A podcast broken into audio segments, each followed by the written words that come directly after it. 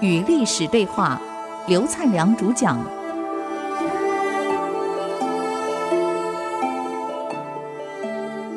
这里是 IC 之音竹科广播 FM 九七点五。你们现在所收听到的节目是《与历史对话》，我是刘灿良。上一次我们谈到了这个汉宣帝，讲到宣帝中兴。那么汉朝的历史四百多年。能够撑这么久，当然一定有好的皇帝在。后来所以亡国，那一定有烂的皇帝在。所以汉朝基本上的汉宣帝到元帝到成帝到哀帝到平帝以后，就是儿皇帝了，王莽篡位了。而是呢，王莽到成帝就已经出现了，后面几个皇帝很可惜都短命鬼。一个国家，你看领导人二十几岁继位，不过三五年就死掉，连续几个皇帝都短命鬼，这个国家是很危险。上次我们谈到汉宣帝，那么宣帝真是了不起，这个人，他所谓成功，当然我们讲过，在汉宣帝这一朝是汉朝历史上能臣最多的一朝，这些能臣呢都很敢上谏言。我们这里举几个例子就知道啊，像。上次给各位讲的宣帝对这个官吏的考核，他有他的一套。那么有一位叫做陆温书的人，他宣帝那个时候呢，他的官位叫廷尉史，其实官位很高了。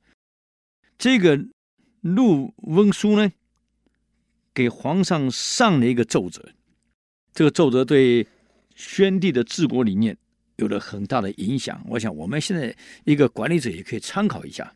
他这样跟宣帝说：“当然，一个上谏言的人，一开始你不能直陈我们问题在哪里，那很多地方他受不了，一定当然先讲一些好话，让你可以接受了，然后我话锋一转，你就明白了。”陆温书这个人，陆是马路的陆，温是温和的温，书是很舒服的书，叫陆温书。我想可能很多人对这个人不是很理解。我们在历史教科书从小学到大一的中国通史。基本上，宣帝这一朝讲的很少，啊，他在汉高祖完了以后就是文景，呃，就是武帝一跳就王莽篡汉了，就跳过去了。那中间就提的很少，所以有一些能臣就谈的少了一点，其实很可惜。有一些是蛮好的，像这个陆文书这样的一个人，他给皇上说，一开始先是让皇上可以接受，我们为人臣的人，在公司我们当部属的人给长官做谏言，记得一开始就不要直接痛斥。啊，那领导人哪里有问题？你哪里不对？没有人可以接受，一定是讲顺的话。这就庄子讲过一句话：“上谏言就像摸老虎一样，老虎的毛呢，你要顺着毛摸下去，不要逆着毛抚上来，那老虎会咬你。伴君如伴虎嘛，我们顺着毛抚下去，让皇上可以接受了，再把话锋转回来。”所以我们这个老陆是这样讲的，他说：“皇上，当年春秋时代，齐国啊，有一个叫公孙无治的人，他把齐襄公给杀了。当然，襄公被杀是没办法。你翻开春秋史，这个人是非常糟糕的。第一，不守信用，答应他的这个武将，你们防守魏国的边关，明年秋让你们回来，连续两年没让人家回来。”他瓜熟的时候让你们回来，又没回来，所以他们本来就怀恨在心。第二，齐襄公非常好色，好色到连自己的妹妹都没有放过。这样的一个人，结果有一次晚宴的时候，被他的臣子叫公孙无治人把他给杀掉了。这一杀，才造成后来十二个公子争王位斗起来了。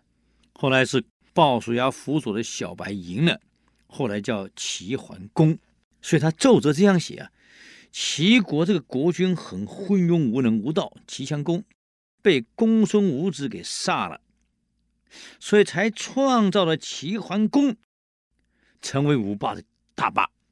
那么晋献公时代有个骊姬，因为谗言把献公所有几个儿子都害了，才有后来的重耳复国，有晋文公才称霸诸侯。这远的我们就谈到这儿。他说：“皇上，我们谈谈近的。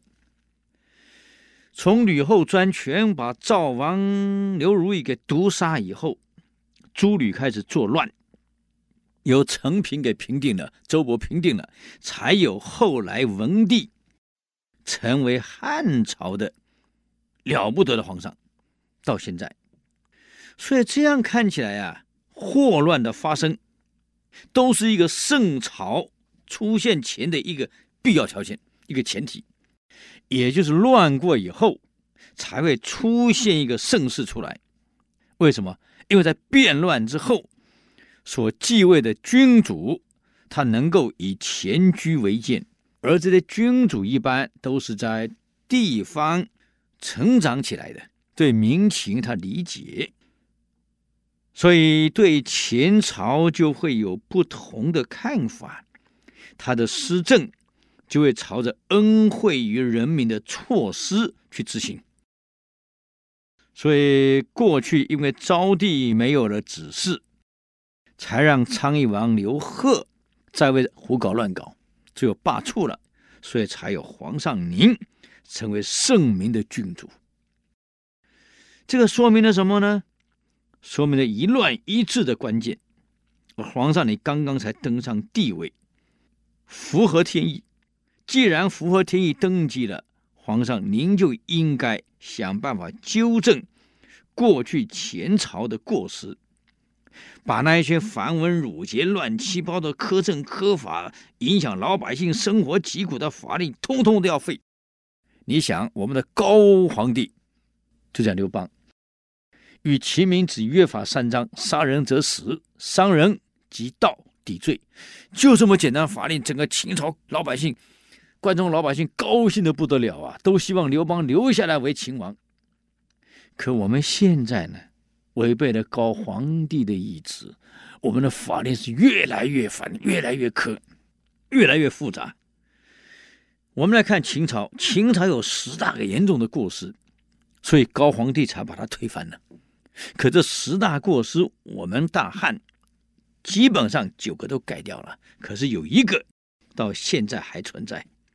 那就是审案的官吏太严苛，嗯，都是酷吏呀，酷吏扰民啊，皇上啊，审案的官员宁可严而不宽。皇上，你要明白，刑狱是天下的大事，已经死的人他不能复活，斩断四肢的人不可能再生。这是肉刑，所以经书上有这么一段话：与其杀死无辜，不如施之于宽厚。我们宁可宽厚，不要太严苛。所以现在我们要办的事儿，秦朝的十个问题九个我们改了，现在这个苛政是我们要改的问题。